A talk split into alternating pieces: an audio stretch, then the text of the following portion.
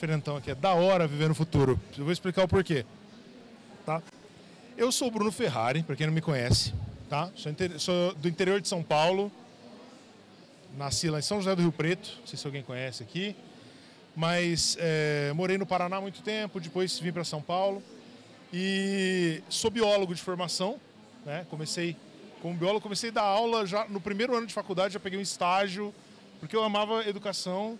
É, diferente da classe, todo mundo queria ser é, o bacharel, eu fui fazer licenciatura direto. Então, assim, muito, muito envolvido com a educação desde o começo. Por quê? Porque eu fui um menino, eu não pus aqui, mas acho que deu para perceber o nerd, né? Sabe o nerd? Eu sou esse, esse tipo de gente, né? E eu era nerd antes de ser legal, né? Agora é legal ser nerd, mas naquela época era a época do bullying, era essa época do esquisitão que ficava pro canto. Eu era isso aí, mas gostava muito de tudo, era interessado de aprender coisas. E a escola me fazia. É, é, é, eu não, acompanhava o meu ritmo. Não só meu, mas de alguns amigos meus que são amigos até hoje também. A questão é que a escola queria que a gente ficasse sentado, tendo aula, e eu queria questionar o mundo, queria fazer outras coisas. Desmontava o rádio do meu pai para ver como funcionava dentro, desmontava um monte de coisa em casa. Né? Recebi umas broncas muito boas também. Era quase desmontado nessas broncas, mas a questão é que eu, quando eu entrei na educação, eu trouxe toda a minha inquietude de aluno e que a escola não respondeu, é, é, não deu uma estrutura que eu precisava para me desenvolver e que eu fui buscar lá fora, fui aprender fora, fazer outras coisas fora, é, eu trouxe para a educação. Então o que eu fazia? Eu fazia coisas diferentes nas minhas aulas. E aí isso me levou a uma grande editora aqui de São Paulo, que viu eu, era eu, a escola que eu trabalhava adotou o sistema de ensino, quando eles foram dar o treinamento, eles viram minha aula, eu dava aula com Minecraft. Isso em 2013. Minecraft ainda era, era, era recente, foi lançado em 2010. É, nem tinha o Minecraft, o Minecraft Education ainda, que veio depois. E aí eles me chamaram para vir para São Paulo. E em São Paulo eu comecei a atender as, as escolas do sistema de ensino como um consultor de inovação. Então, basicamente, eu ia na escola ela falava: olha, os problemas são esses. Eu não sabia resolver direito, mas eu sabia alguns métodos de chegar na resposta. Design thinking, estudo de metodologias, algumas coisas de inovação. Comecei a estudar isso, absorver isso e também usar a criatividade, o repertório que eu tinha. Eu, eu tive também uma empresa de audiovisual, eu trabalhei com site de, de videogame, site de cinema. Então eu tinha uma bagagem de repertório que eu nunca achei que ia usar, usar né? educação e acabei usando um monte. Até hoje uso né? bastante. Isso me levou para a Santiliana, depois para o UNUI, que é um sistema de ensino da Santiliana que era focado em inovação. E acabou também o caminho, foi me levando para uma empresa, não sei se já ouviram falar, Nave Vela, já viram? Isso que é o stand mais da hora do, da Bet, não sei. Mas, aqui no Nave, eu passei dois anos, mais ou menos, como diretor de produto. E ajudei a equipe toda a fazer o produto acontecer, né? Trazendo justamente esse repertório, juntando com o repertório de todo mundo. Tem muita gente boa aqui dentro, tá? É, e aí, a gente... É, é passei por essa etapa depois disso, e agora, atualmente, eu estou nessas duas empresas. A Alice Education é uma empresa que foca em, em resolver o problema do contraturno escolar, que é um problema. A escola tem um espaço ocioso, é, mas é, não consegue direito organizar aquilo como uma oferta que supre as demandas do aluno ou da família e também que às vezes, gere renda para a escola e não custa mais. Então a gente está resolvendo esse problema, eu dedico ali a, a estudar isso, eu sou diretor de criatividade lá dentro. Porque fico criando soluções em várias áreas da empresa. E o Obiro, que é uma empresa de consultoria de desenvolvimento de produtos educacionais focados em inovação. Então, basicamente, eu fico estudando e viajando na maionese, um monte de coisa legal. A empresa vem para mim e fala assim: Bruno, preciso fazer tal coisa.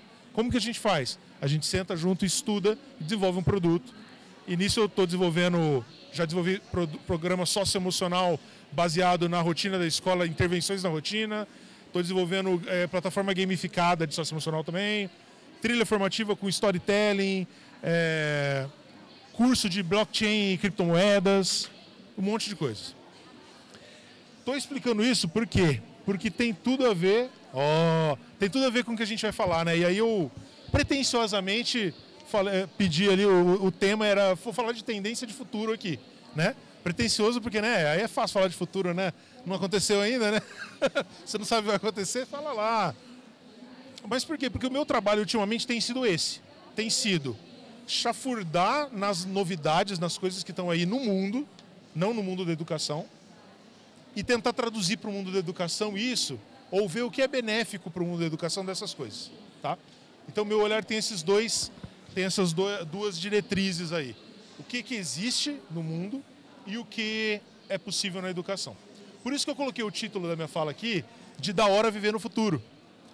Por quê? Porque não adianta, eu, eu não estou conseguindo, como, como eu tenho no meu trabalho, eu tenho que trazer para o prático, eu tenho que fazer aquilo virar um produto, eu não consigo pensar uma coisa que não existe ainda. Eu estou pensando coisas que estão na beiradinha lá, mas que já existem e podem ser usadas, certo?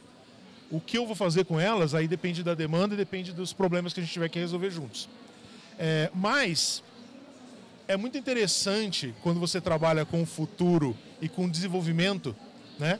E escola trabalha com futuro e desenvolvimento. Né? Escola, ela trabalha com o futuro.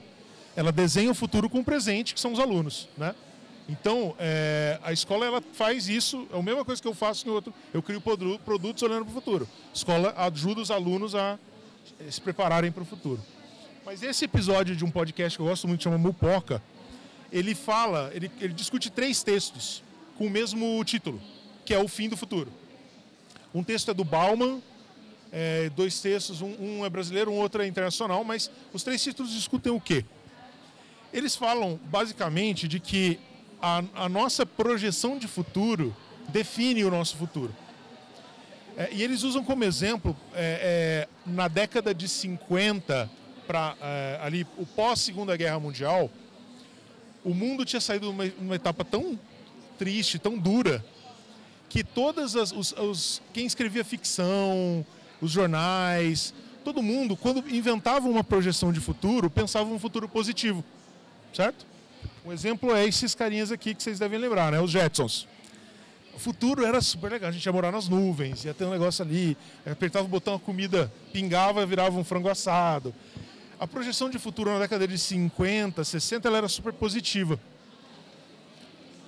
Deu tempo de começar o mundo viver algumas crises como por exemplo a crise do Vietnã ali é, na década de 70, os movimentos hippies a favor da paz, contra guerras, a própria Guerra Fria influenciando o medo né, nas pessoas ali, para as pessoas que pensavam o futuro, escritores, roteiristas, cineastas, virarem a percepção deles e de um futuro utópico começarem a desenhar livros e peças sobre futuros distópicos.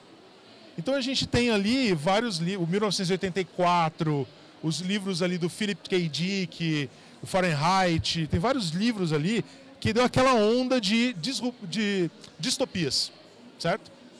O que, que esses caras falam no texto? Eles falam assim: o quanto vocês acham que a gente cria o futuro baseado nessa, nesse senso que a gente tem de percepção das utopias e distopias?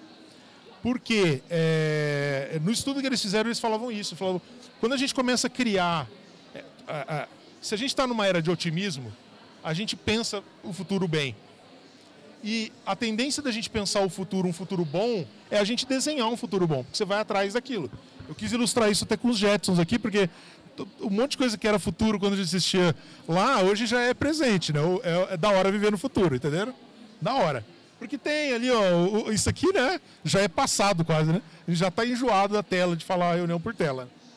É, o robozinho é ótimo, tô doido para comprar um desse. é bom?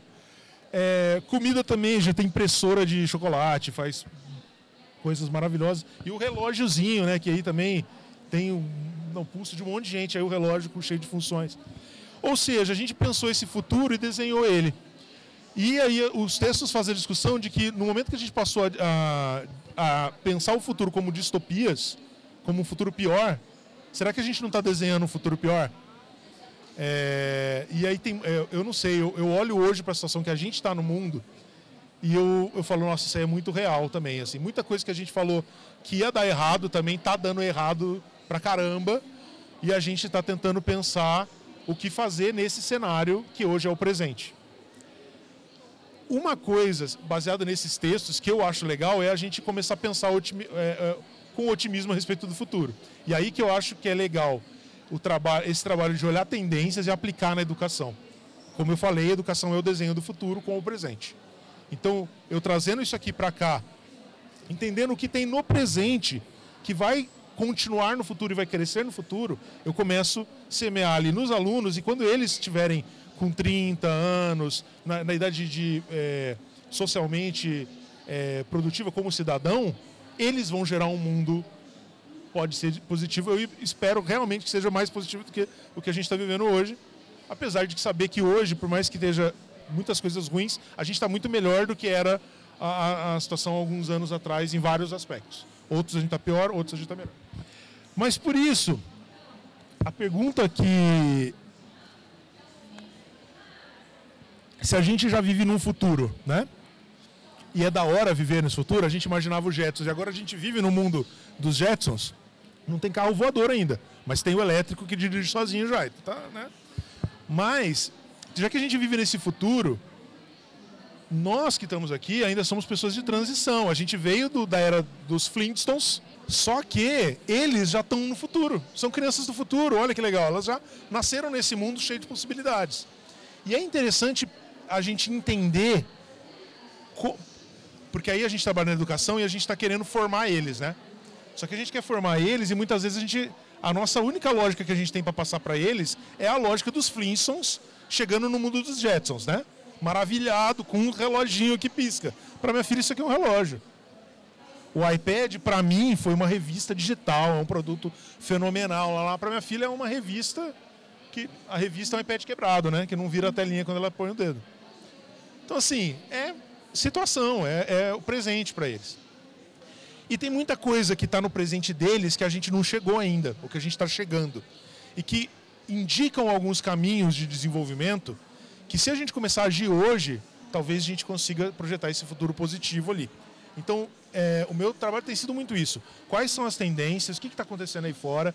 Como que eu entendo esse, esse, essa criança do futuro? E como que eu faço coisas que são relevantes para ela? Às vezes, para mim, não vai fazer tanto, tanto sentido. Tipo o TikTok. Né? Às vezes, dancinha, para ela é o mundo dela, aquilo ali é. é então, se eu estou construindo coisas na minha posição de é, desenhar futuros com produtos, eu tenho que fazer um produto que fale com ela, fale a língua dela. E isso me levou ao estudo, que eu acho que é a área que eu consigo englobar todos os meus estudos hoje, que é a área do transmídia. Que é muito influenciada por essa senhora aqui, que é a Lúcia Santaella, uma professora da PUC São Paulo. Ela aposentou ano passado, assim. É, mas os livros dela são muito bons e ela fala sobre leitura de mundo, certo? Não só leitura de conteúdos, está incluído também, como que você lê os conteúdos do seu mundo, mas como você lê o seu mundo, como você se comunica, como você recebe informação, como você passa informação. E ela tem um estudo muito profundo a respeito disso, de comunicação. E para Santa Ela, existem alguns perfis que podem ser concomitantes, mas em geral são bem claros de pessoas que leem o mundo e as coisas de maneira diferente. E isso tem muito a ver com as próprias mídias, com o que a gente chama na área de produto de suporte. Qual que é a minha mídia de suporte? É um livro. Então, no livro, eu tenho um, um tanto de coisa que eu posso fazer, tem um tanto de pessoas que eu posso alcançar que tem uma leitura de livro. É um leitor que é, essa mídia de suporte é a primária para ele. Outras é o TikTok, que é a primeira mídia de, de suporte. Então, eu tenho que entender aquilo ali. A Santa ela pesquisou isso e pensou muito disso. E esses dois livros, Comunicação Ubíqua e O Navegar no Cyberespaço, ela fala sobre isso com detalhes. Ela detalha quem, quais são as características desses perfis. E é muito interessante porque ela traz um conceito de que não é a gente que define o a gente que define como a gente se comunica. É as mídias de suporte que a gente cria que definem como a gente vai pensar a nossa comunicação. Não só a nossa comunicação, mas nossa maneira de alterar o mundo, de influenciar o mundo. Isso tem muito a ver, e eu fico encantado com isso, com esse desenho de futuro que a gente está falando, né? De pensar um futuro ali. A mídia, ela influencia o jeito que o ser humano, ela muda o cérebro do ser humano. A mídia no sentido uma, uma mídia, um suporte. Eu vou dar um exemplo claro que ela traz um desses livros, que é a respeito do livro, tá? Que aqui vocês estão numa feira que tem Acho que é a maior concentração de livro por metro quadrado aqui, né? É, mas o livro, ele surge com uma função muito diferente da que ele tem hoje. Porque antes do livro existia oralidade, certo? As pessoas comunicavam, existiam trocas de informações, existia aprendizado. certo? Nem existia escola, já existia, já existia aprendizado. E esse aprendizado era todo baseado na oralidade. Tem muitas culturas que são muito mais focadas na oralidade, que desenvolveram muito melhor essa questão, outras menos, foram por outras mídias, mas a questão é que a oralidade, ela, ela tem as suas benesses, eu estou aqui falando para vocês, olhando no olho no olho, mas eu estou falando com esse número de pessoas, certo? Se eu escrever um livro sobre isso aqui, ou um vídeo, eu tenho outras benesses. Talvez não olho no olho, mas eu posso ver isso quando estiver no banheiro de casa, lá no meu tempo livre, sei lá, fazendo as férias na praia, posso estar ouvindo o Bruno falar, vendo isso. Então, as mídias elas definem isso. Mas a oralidade, chegou uma hora que alguém é, pensou no livro, né? E em alguns contextos, em grande parte dos contextos, os primeiros usos do livro, do registro é, literário é, em papel ou em material semelhante, eles vieram muito, muito focados em reproduzir uma oralidade. A mídia dominante era a oralidade. O livro ele veio assim, e, e aí pensa, por exemplo, nesse contexto mesmo que é o religioso. Um padre ele dá um sermão, é, o Papa dá um sermão lá na, no, no Vaticano. E aí o, o, o, paro, o, o paroco, é paroco, né? Ali, pároco, pároco, desculpa, eu errei o acento aqui. O pároco está ali em Jacareí, que é cidade que eu moro, e ele tem que estar tá alinhado com o Papa, ele nunca viu o Papa, provavelmente nunca vai ver, nunca vai conversar com o Papa. E se ele for lá e ouvir o Papa falar e tentar replicar as palavras do Papa, pode ser que ele fale umas besteiras, certo? Então o livro ele surge na primeira, primeira, uma primeira utilidade dele era registro de, um, de uma, uma oralidade muito significativa, uma informação significativa, mas com a finalidade de uma replicação posterior. É, eu não sou católico, mas quem é católico aqui tem, tem resquícios disso até hoje, porque as missas têm uma, um, um ritmo que é ditado muito de uma conversa entre o padre e, a, e, a, e o pessoal, os fiéis, a respeito de algumas palavras, até que fala, uh, te responde. Né? Isso tem muito a ver com esse, é, esse discurso que era oral, que foi registrado e que agora está sendo duplicado, certo? Tanto que o livro ele fica popular quando os monges que escreviam os livros, tem aquele filme Nome da, é, Nome da Rosa, né? que é muito famoso, que conta essa história, eles registravam, dedicavam a vida para registrar, e às vezes demorava anos para acabar um volume de livro era muito restrito e era muito importante, porque eu podia passar esse, esse, esse discurso em outros lugares, replicar esse discurso.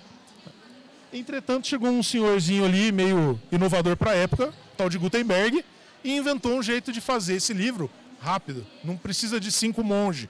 Vão lá, duas pessoas aqui com a prensa, troca as letrinhas de lugar, vai lá, carimba, tá lá. E no mesmo tempo que um monge escreveu um livro, eu tenho mil cópias. Eu consigo distribuir. Junto isso com a reforma protestante também, que é, a reforma protestante ela foi inclusive em cima muito dessa questão. Olha, eu tô lendo aqui, eu tô lendo aqui. Eu não estou só ouvindo alguém replicar, eu estou lendo e estou interpretando de uma maneira diferente.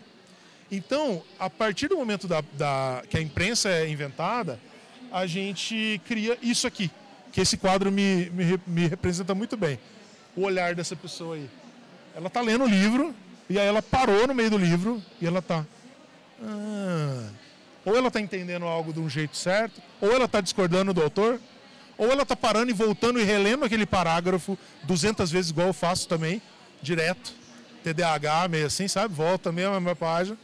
Mas, quando era o padre que estava lendo o livro, replicando o, o conceito do Papa, eu não tinha. Padre, por favor, repete o último parágrafo, por favor. Volta aí para mim. Eu não tinha como fazer isso. Então a minha reflexão ela era limitada. Quando o livro vai para minha mão, eu aprendo a ler. Também a, a, a alfabetização tem um papel crucial nisso. Mas isso começa a ficar popular. O livro ele não é mais uma coisa passiva. Ele é um de, debate. Eu leio o livro debatendo com ele. Eu gosto ou não gosto do livro. Eu entendi ou não entendi o livro.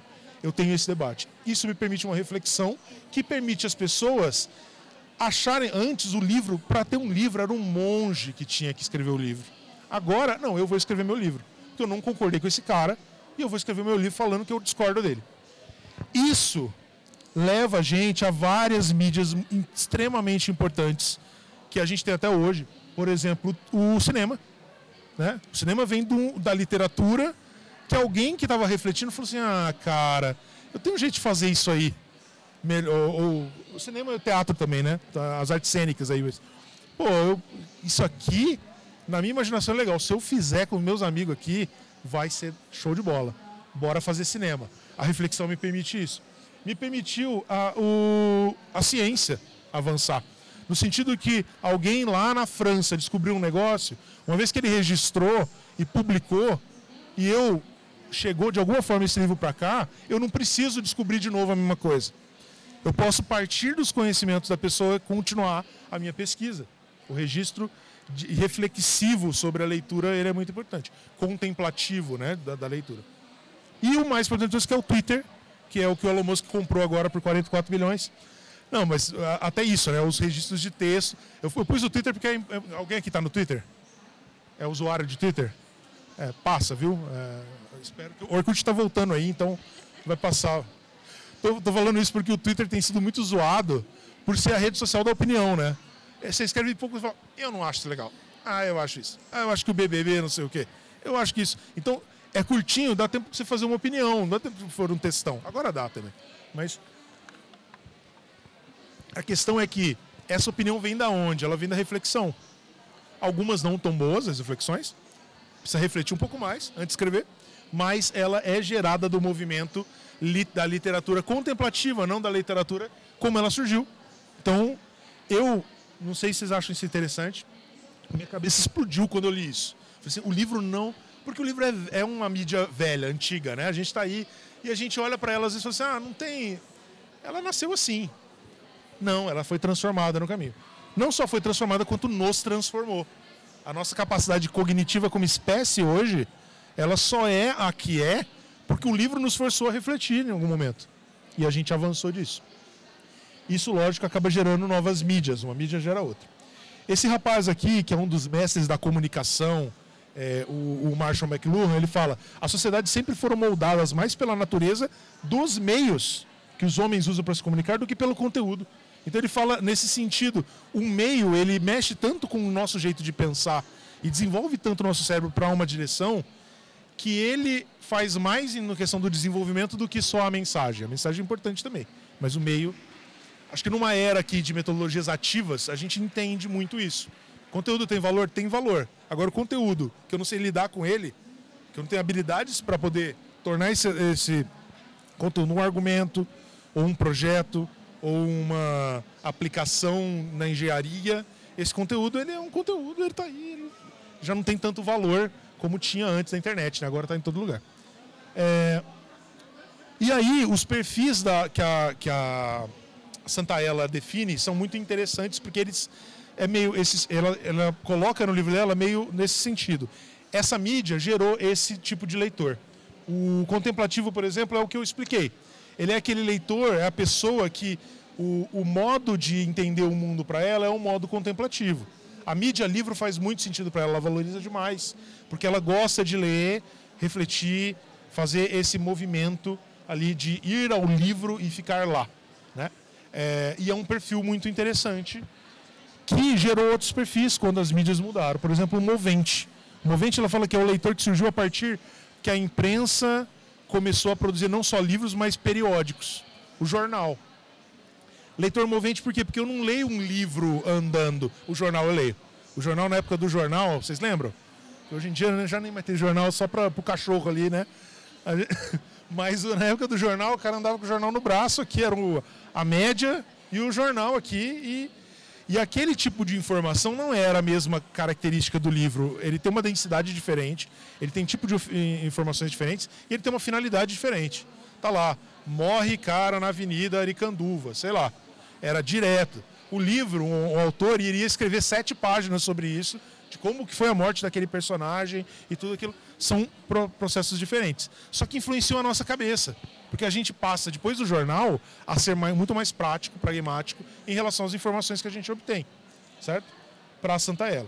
Uma coisa, só um detalhe. Ela não põe que os, os perfis são é, excludentes. Tá? Eu posso ser um leitor contemplativo e, e movente. E a gente é durante a nossa vida. Talvez durante o mesmo dia você pode ser várias pessoas diferentes. A questão é que é, é, você está adicionando mídias que estão mudando a tua forma de fazer, ver o cérebro. Como o teu cérebro melhor se, com, se encaixa, é onde você vai ficar a maioria do tempo. O imersivo, por exemplo, é o leitor que surge com a internet. Porque é o leitor que vai ver o blog, ele vai ter acesso a cada vez mais informação. As redes sociais vêm agora nesse finalzinho. De, de, é, o leitor imersivo está aqui, mas a rede social é acho, um dos últimos passos na definição desse leitor. Porque é essa informação que vai e vem, que vem e vai, mas que eu ainda estou ali lendo de frente do meu computador, estou consumindo de uma maneira ali o meu blog, o meu portal de notícias favorito e etc. Por quê? Porque no último perfil que ela define, olha o gráfico que lindo aqui, é o tal do leitor ubíquo. O leitor ubíquo, ele é o mesmo leitor de tudo isso junto, ao mesmo tempo. Que é o leitor sistêmico. Que é o que muitos de nós somos hoje. Às vezes gostamos de ser, às vezes não gostamos de ser. Mas o mundo exige que a gente seja que é o leitor sistêmico, por quê? Porque você não está lendo uma narrativa, você está lendo múltiplas narrativas se conectando, o que a gente chama de transmídia, certo? O que, é transmídia? O leitor contemplativo, a mídia principal dele é o livro. Ele vai se informar através de livro, ele vai gostar daquilo, vai ficar naquilo lá. E você dá um TikTok para ele, ele não vai entender aquilo, às vezes não vai nem querer entender, então não vai se abrir aquilo, certo? Vai ficar ali o que é o caso, eu quando trabalhava no UNO, por exemplo, o UNO foi o primeiro sistema de ensino a adotar tablets nas escolas. Lá em 2011, 2012, alguma coisa assim. É, e era o iPad. A gente, para promover a adesão ao digital, não tinha material impresso para os professores, só tablet. E a gente ouvia palavras de ódio de todo mundo. Por quê? Porque o pessoal é leitor contemplativo. A gente não sabia isso na época, né? Entendia isso. Mas ele é um leitor contemplativo, eu estou dando uma, um suporte que não tem nada a ver, ele não sabe nem onde apertar. Ele fica inseguro, ele não entra naquilo ali. E o cérebro dele não está se desenvolvendo se ele não está naquilo ali. Entendeu? A criança não, a criança já é, foi de uma maneira mais é, muito mais natural. Por quê? Porque o mundo dela é isso. Isso quer dizer que ela não lê livro? De jeito nenhum, ela lê livro. Acontece que o livro é uma parte da narrativa dela, da vida dela do que ela absorve do mundo. Só uma parte. E não é para o contemplativo, ele é tudo. O livro é tudo. Vocês reconhecem esse discurso na escola? Que é assim: ah, as crianças hoje não lê livro, tem que ler livro. Esse negócio de tablet não funciona, tem que ir para ler livro. a pessoa está lendo um livro, pode ser o livro do Felipe Neto, pode ser um livro, pode ser um livro terrível. Tem livros horríveis, vocês já leram livros horríveis. Pode ser um livro horrível, mas é melhor do que está no celular. Que a tela, não sei o que, tal, tal, tal, tal. Isso, eu não estou criticando o, o, esse pensamento, não. Eu estou reconhecendo que ele é de um leitor contemplativo. Ótimo. A questão é que quando você trabalha com educação, você é o leitor contemplativo, mas não, ele não é. Você vai dar um livro, enfiar a goela abaixo, ele vai ler o livro. A gente fez uma pesquisa uns, antes da pandemia é, sobre é, hábitos de estudo dos alunos. E assim, o livro, o que, que você usa? Primeiro, caderno as minhas anotações do que o professor fala. Então, oralidade, beleza. Anotação, beleza. Segundo, YouTube. Ciclo da água. Eu não vou ler o parágrafo da apostila. Eu vou lá no, no YouTube, vou digitar ciclo da água e vou ver sete vídeos sobre ciclo da água. E aí eles vão se sobrepor ali o conteúdo, eu vou aprender ali. E o livro você usa? Uso, para fazer os exercícios. Faz exercício. Mas ele não lê, ele não, não é o leitor contemplativo. Ele usa o livro para outra função. Então, é, é muito interessante ver que a lógica de consumo ela muda com o leitor ubíquo. Eu estou consumindo uma mídia, eu estou assistindo o Jornal Nacional e tudo que vem é verdade, eu estou acolhendo. Eu não tenho que fazer essa interpretação.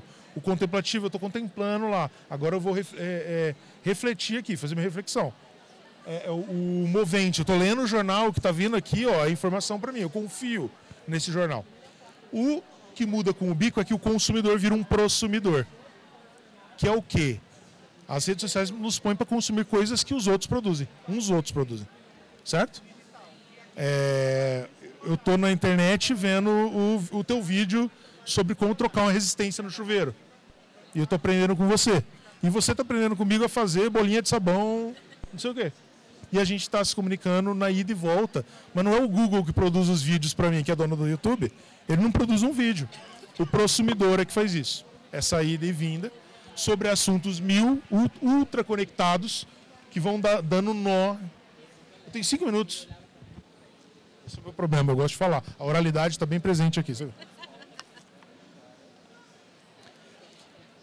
Baseado nisso tudo que eu estou falando, eu vou trazer cinco pontos que eu estou me dedicando a estudar, que são tendências e que, dentro do leitor ubico, fazem completo sentido e vão fazer cada vez mais.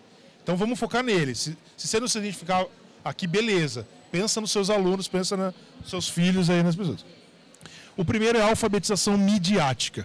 A gente aprende a ler e escrever, a gente aprende a escrever redação, né? e depois a gente nunca mais escreve uma redação no mesmo formato do Enem no resto da vida. Quatro parágrafos, um abre argumentos, você tem aquela formulinha. Você aprende aquilo lá e não escreve mais nada. E você escreve muito daquele formato, você não escreve outros gêneros literários que você vai usar. O roteiro é um gênero literário, um tipo de registro que você, hoje em dia, se souber fazer roteiro, você é um produtor de conteúdo muito bem. Isso define YouTube. A gente vai ver o Whindersson Nunes. Ah, o cara tira a camiseta no quarto do hotel, liga a câmera e fala besteira. Não. Aquilo ali tem. Ele sendo. Ele, para chegar onde ele chegou, ele, mesmo que fosse sem um treinamento, sem toda a, a, formação de roteiro, de cinema, etc. Ele, em um momento, ele entendeu que ele tinha que organizar os pensamentos dele, porque ele vai fazer uma peça de comunicação. E o roteiro é isso, é um registro que ajuda você a organizar a sua comunicação. Uma vez que ele faz isso, ele domina a arte do roteiro, ele consegue se destacar em alguns meios, ou ele pelo menos tem uma habilidade a mais que os demais não têm. E a gente está colocando as crianças, a gente, tá, a gente escola, né? Está colocando as crianças no mundo em que elas têm que se aprender, elas comunicam de maneira ubíqua, com muitas mídias, é cinema, teatro, o cinema fala com o teatro, o teatro fala com o cinema, o gibi está na tela do cinema, o, o cinema está indo para o livro, o livro volta para o sei o quê, e elas aprendem a, a vida assim, nessa malha. É, informação, ela assiste o Jornal Nacional, mas ela vê no grupo do WhatsApp a informação de outro jeito. Aí ela vai no Twitter tem de outro jeito. Então ela, ela tá nesse jeito. Ela não dominar a mídia é ela ser só um consumidor passivo de tudo isso. Que não, ela não vai ser um passivo. O Ubico é um consumidor. A questão é que ela vai ser mal formada, certo? Ela é uma pessoa que vai para um mercado de trabalho sem saber escrever um roteiro. Parece muito específico o que eu estou falando, mas não é. Roteiro hoje todo mundo poderia, mesmo que não vai fazer vídeo, tá? Ou podcast, ou alguma coisa que faz assim. É porque a comunicação humana ela evoluiu do livro e do, da oralidade, e hoje ela tem essas outras mídias e pessoas vão ser alcançadas por essas mídias. Por exemplo, os alunos. Então, a, a, alfabetização nessas mídias é muito importante. A gente ser alfabetizado não só para escrever, mas para escrever mídias, para desenvolver mídias. É, escrever roteiro, storytelling, né, que a gente fala. Como eu escrevo uma boa história? Tem elementos, é uma matemática ali. Tem muito da, do, da tua interpretação, da tua criatividade, mas é uma matemática. Outra tendência são as narrativas não lineares. Que é o quê? O leitor contemplativo, ele começa na página 1 e acaba na página 100 um livro. Então aquela história ela está contada pelo autor de uma maneira linear. Ele pode ir e voltar? Pode. Alguém leu Game of Thrones aqui, por exemplo? Quem, quem leu o livro do Game of Thrones, ele é todo. Você pensa um capítulo é um personagem, outro capítulo é outro personagem em outro tempo, em outro lugar, depois volta para outro. Isso é uma narrativa não linear, certo? Ali ainda é linear porque tem uma cronologia. Mas, por exemplo, tem jogo de videogame igual esse aqui, que ele tem um mundo aberto e ele não tem o primeiro chefão, ou o primeiro castelo, a primeira missão. Você pode ir direto para o último chefão do jogo. Você vai estar tá fraco. Então, para você se desenvolver lá dentro, você tem que fazer muitas coisas e ficar forte, equipamentos melhores e tal. Mas a história é sua. Eu joguei esse jogo e o meu primo jogou, que é, é nerd igual eu. E a gente foi conversar, foi muito legal. Cara, você jogou? Eu falei, nossa, cara, mas o primeiro chefe é muito difícil. Aí eu comecei a falar, pô, o cara fez isso. Não, esse não é o primeiro chefe. Cara, que é? Você surge nessa montanha, tem um castelo ali. Fala, ah, não, mas eu não fui ali primeiro. Eu fui lá no deserto. Falei, dava ir no deserto primeiro? Cara, entrei lá, normal. E aí o chefe dele foi outro. Então, a gente jogou o mesmo jogo, feito da mesma maneira, e a minha experiência foi completamente diferente da dele. Isso é uma narrativa não linear. E entender narrativas não lineares e dominar narrativas não lineares vai ser uma coisa cada vez mais desejada por quê? Porque as crianças estão entendendo narrativas não lineares. Alguém assiste os filmes de herói da Marvel, por exemplo?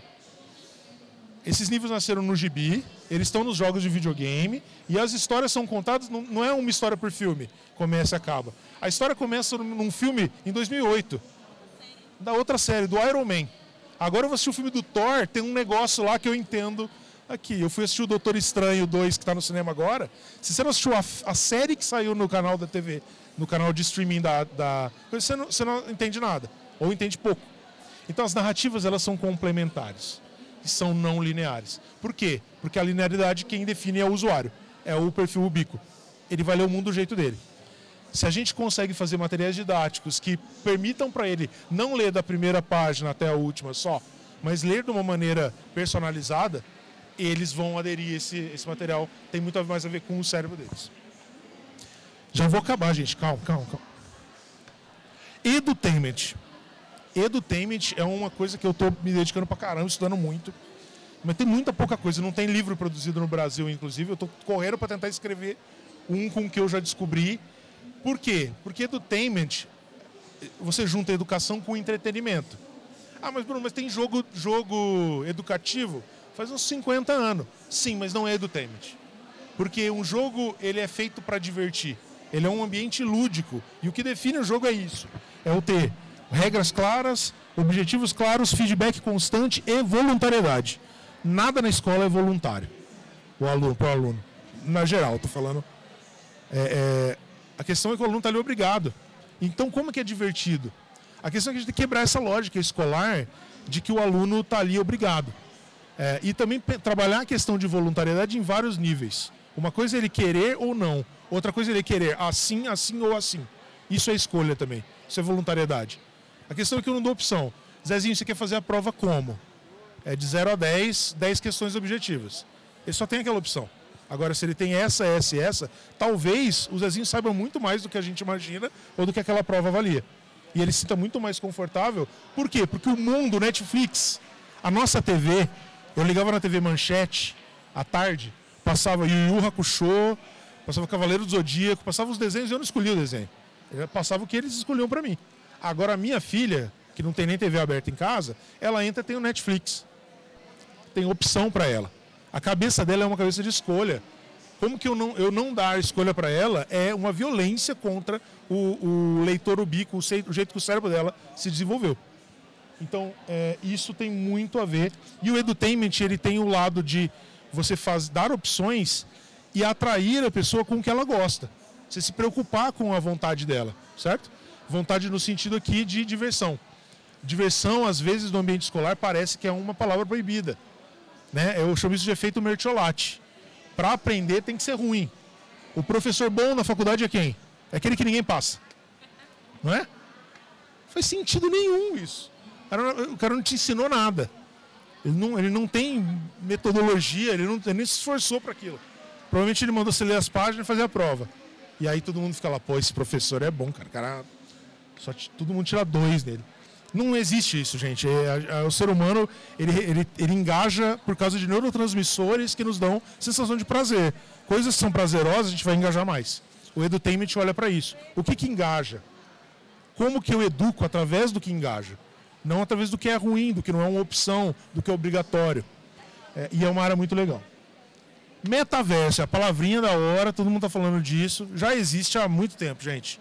O Minecraft mesmo que eu pus, o, pro, o primeiro projeto, que, o projeto que o sistema de ensino me chamou para trabalhar, era um projeto de dar, é, eu, ensinar professores a usar o Minecraft para botar todos os alunos junto e dar uma aula no ambiente virtual.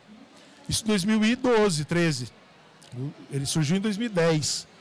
Então já existe há muito tempo. E aqui, é, muito mais do, do que uma coisa de realidade virtual ou tal, é a próxima degrau nas nossas comunicações. Quem aqui usou MS-DOS? Ou sabe o que é MS-DOS? Era o computador antes do Windows. Era uma linha, tela preta com uma coisinha piscando. Você tinha que digitar o que você queria fazer então era C dois pontos, barra, barra, entra na pasta, tá, tá, tá, tá, tá, tá executar programa Word. Pá, abria Word. O Word era é, tá, tá, tá, tá, código negrito. Pá, aparecia ali negrito. Você tinha que digitar tudo. O salto de usabilidade entre o MS-DOS e o Windows, que agora eu tenho o mouse, levou a gente para uma era que possibilitou muitas outras interações ali. Do Windows para o celular, é outro salto de usabilidade. É isso aqui eu já estou falando disso e disso também, tá? Porque eles se conectam muito. A questão do metaverso é que a gente está prestes a dar um salto de usabilidade. Eu queria muito mostrar para vocês o óculos aqui. Dá para mostrar? É, mas eu não sei se você vai. Tá funcionando aí? Vamos ver. Por quê? Porque tem algumas funções, eu, isso aqui já tem um tempo também, mas eu, na minha pesquisa eu estou começando a descobrir por que, que isso aqui serve.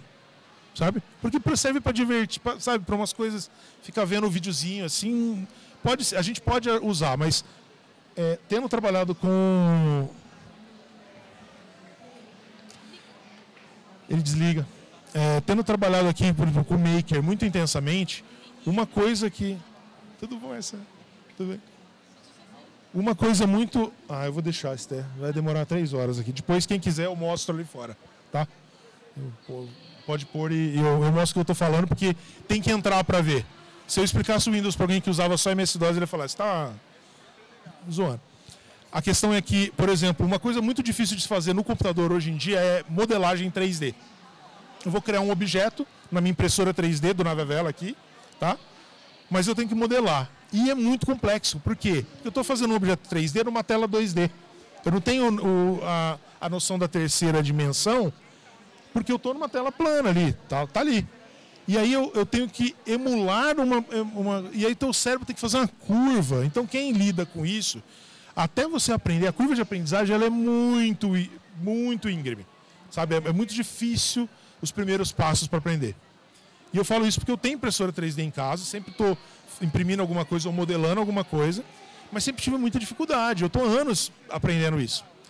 Quando, quando eu comprei isso aqui, pus na cara e abri um programa de modelagem, a modelagem é você fazer isso aqui. Você desenhar. Que é, que é isso aqui. Depois eu posso mostrar para vocês, quem quiser ter experiência ali. Ela é tão fácil quanto desenhar no ar. Uma coisa que no, quem usou Blender já usou algum dispositivo, algum aplicativo de desenho. Como? Sim. Esses programas, eu, como que eu Eu estou tirando daqui e vindo para cá, mas a tela está aqui, ó.